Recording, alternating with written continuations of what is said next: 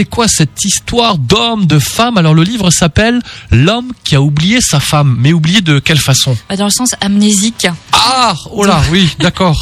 En fait, Vaughan, il est marié, il est père de deux enfants.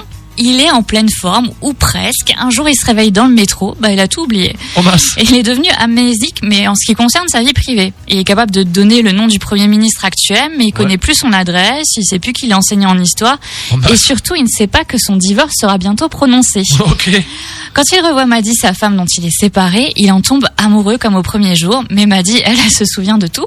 Bah oui, bah oui.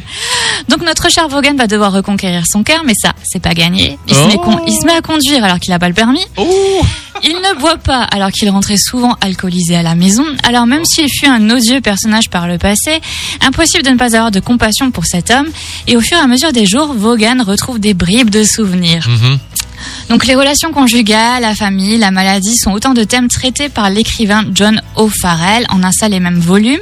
L'humour british est au rendez-vous, de même que la tendresse et l'amitié, de quoi donner à réfléchir sur son propre passé et sur la perception que nous pouvons avoir de certains événements. Ouais, je pense qu'en fait, quand tu lis ça, tu rigoles en fait. Ah hein. oui, non, Oh, Donc, c'est euh, une c'est- comédie ça- très légère. Ouais, hein, ouais.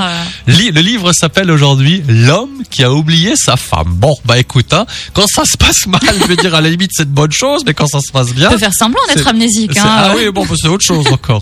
Alors, euh, Sandrine est passionnée de bouquins. T'en dévores combien là par semaine, par mois, des bouquins Euh, deux par semaine. à peu deux par semaine, vous vous rendez compte Et du coup, euh, elle est tellement passionnée que ça lui a don- donné envie de faire un blog depuis combien de temps déjà, ce blog près. Ça va faire dix ans cette année. 10 ans wow. Ah Ouais. Alors si vous avez envie de lire, de, de retrouver aussi un peu les coups de cœur de ces passionnés des bouquins, ce- son, son blog s'appelle comme dans un livre.fr, ça s'écrit en un mot, hein, comme dans un livre.fr.